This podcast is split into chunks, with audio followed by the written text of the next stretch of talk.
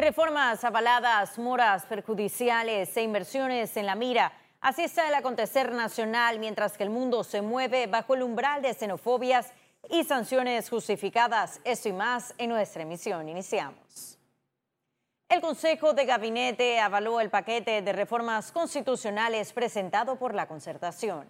El presidente Laurentino Cortizo autorizó al vicepresidente y ministro de la presidencia, José Gabriel Carrizo, para presentar el proyecto ese miércoles ante la Asamblea Nacional. El Ejecutivo espera que la iniciativa sea discutida una vez instalada la Comisión de Gobierno para posteriormente analizarla en segundo y tercer debate del hemiciclo parlamentario. De pasar el filtro del órgano legislativo entre junio y julio de 2020, se tendrá contemplado el llamado a un referéndum. Van a permitir darle separación de poderes a los órganos del Estado. Y eso es importante. Dentro del paquete de reformas que presentó la Concertación Nacional están las modificaciones con relación al órgano judicial que contempla el método de escogencia de los magistrados de la Corte. Vivimos en un país democrático, es decir, que cuando eso se ingresa, y así lo ha manifestado el presidente, a la comisión que corresponde, que es la de gobierno, se abrirá el periodo para recibir consultas. Y el gobierno de Laurentino Cortizo está afectado por la mora de la instalación formal de la Comisión de Credenciales, donde no existe consenso entre los diputados para conformar las juntas directivas. Para los juristas, el panorama político es preocupante, debido a que al menos 60 designaciones de directores, gerentes y administradores esperan ratificación. Posiblemente estamos viendo el albor, el inicio de, una, de un pulseo entre el, el legislativo y el ejecutivo en aras de controlar presupuestos, el presupuesto del Estado, controlar en este caso las credenciales, los nombramientos, y una serie de cosas. Por eso es una de las comisiones que tanto se pelean. Ojalá lo haga de manera rápido, rápido porque sí está afectando todo el proceso del gobierno actual en cuanto a ratificación de funcionarios y al pueblo en sí en cuanto que no se debaten las, eh, las normas en las comisiones. Aunque ya se conocen los nombres de los diputados de las 15 comisiones, las negociaciones para presidir credenciales no cesan. El mensaje que se está enviando es que no se pueden estar dilatando no puede haber más dilataciones porque al haber una nueva administración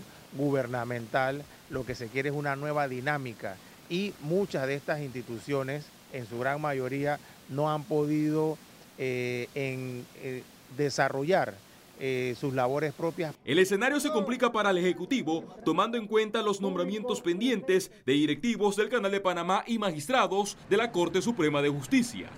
Félix Antonio Chávez, Econius. Y miembros del movimiento Conciencia Ciudadana solicitaron al presidente Laurentino Cortizo la salida de Panamá del Parlamento Centroamericano que en los últimos años ha sido cuestionado. En una carta indicaron que el mecanismo formal sería por la vía constitucional, modificando el artículo 4 de la Carta Magna para que Panamá acate las normas del derecho internacional que no lesionen los intereses del Estado. Señalaron que con la salida al foro político los procesos judiciales no se van a obstruir para evadir responsabilidades.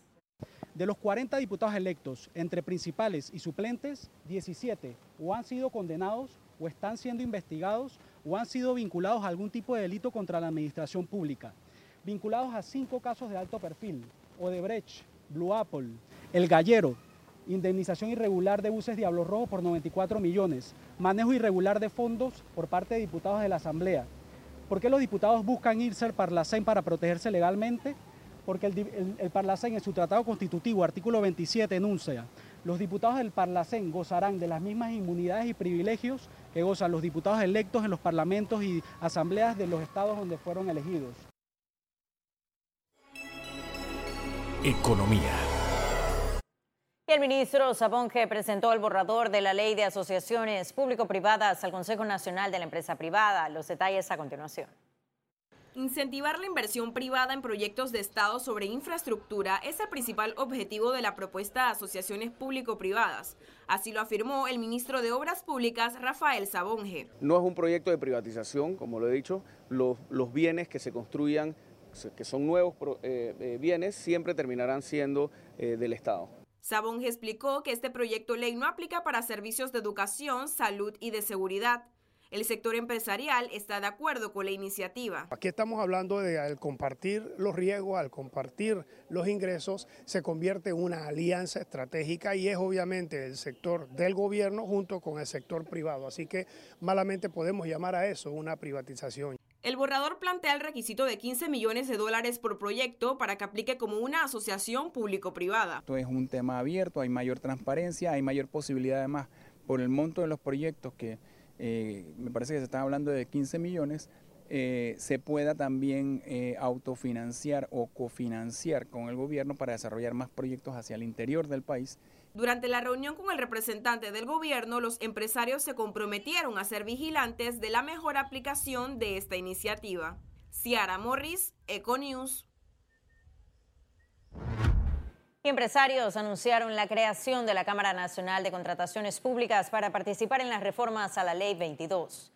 El nuevo gremio está conformado por un grupo de profesionales que exigen mayor transparencia y eficiencia en las contrataciones públicas. El lanzamiento de esa Cámara se dio en el marco de la presentación del gobierno de las reformas a la Ley 22. Durante un conversatorio, los empresarios se manifestaron a favor de las mejoras planteadas en el proyecto de ley sin embargo, señalaron que presentarán algunas propuestas para que sean tomadas en cuenta. Entre ellas está agregar funciones al Tribunal de Contrataciones Públicas, establecer tiempos definitivos en procesos de adjudicación y adicionar contenido a las sanciones.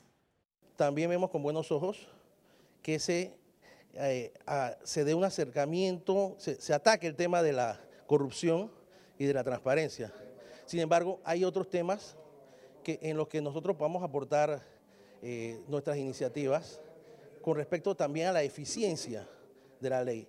Es tan problemático que una ley y una, una contratación pública sea ineficiente como que, sea, como que no sea transparente. Ambas cosas son importantes. Especializa España recomendó al gobierno dar más presupuesto para promoción turística. A continuación, todos los detalles. La necesidad de promocionar el turismo en Panamá se convirtió en una de las políticas de Estado de este gobierno. Para el director de la Maestría de Turismo de la Universidad de Salamanca en España, Panamá debe definir cómo quiere ser visto en el extranjero y lanzar su campaña. Primero, voluntad política. Hay que gastar dinero en promoción, hay que gastar plata en promoción. Pero, segundo, hay que definir qué imagen quieres que tenga Panamá en el mundo porque tenemos ejemplos cerquita, Costa Rica, naturaleza, verde, biodiversidad. Panamá, ¿qué imagen queremos? Eso tienen que eh, definirlo el gobierno con la participación de todos los actores. Melgoza aplaudió la creación de un gabinete turístico. Sin embargo, señaló que la prioridad es darle más presupuesto y poder a la autoridad de turismo. Pero lo que más importante, lo más importante es que el ministro de Turismo tenga capacidad ejecutiva, capacidad decisoria y capacidad presupuestaria.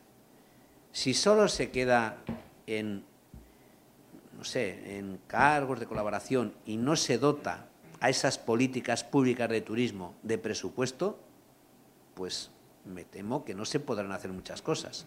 El experto destacó la importancia de dar continuidad a los proyectos que se implementen, afirmando que cada cinco años no se puede iniciar de cero y pretender seguir inyectando la economía del país desde el turismo. Ciara Morris, Econews. Ahora sí ha llegado el momento de presentarles un resumen de la jornada bursátil de ese martes 16 de julio. Iniciamos. El Dow Jones cotizó en 27.335 con 63 puntos, baja en 0.86%.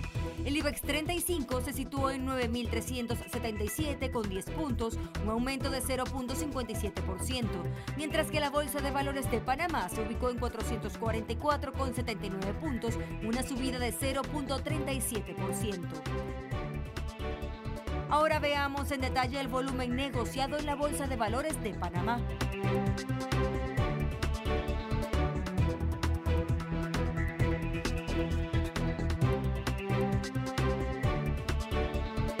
Total negociado 10.220.257 con 99 centavos. Y en breve estaremos de regreso con las notas internacionales, pero recuerde también puede seguirnos en vivo desde su celular a través de la aplicación de Cable On The Go. Solo descárguela y listo. No se vayan, que en breve regresamos con mucho más de la emisión de hoy de Econews. Ya volvemos.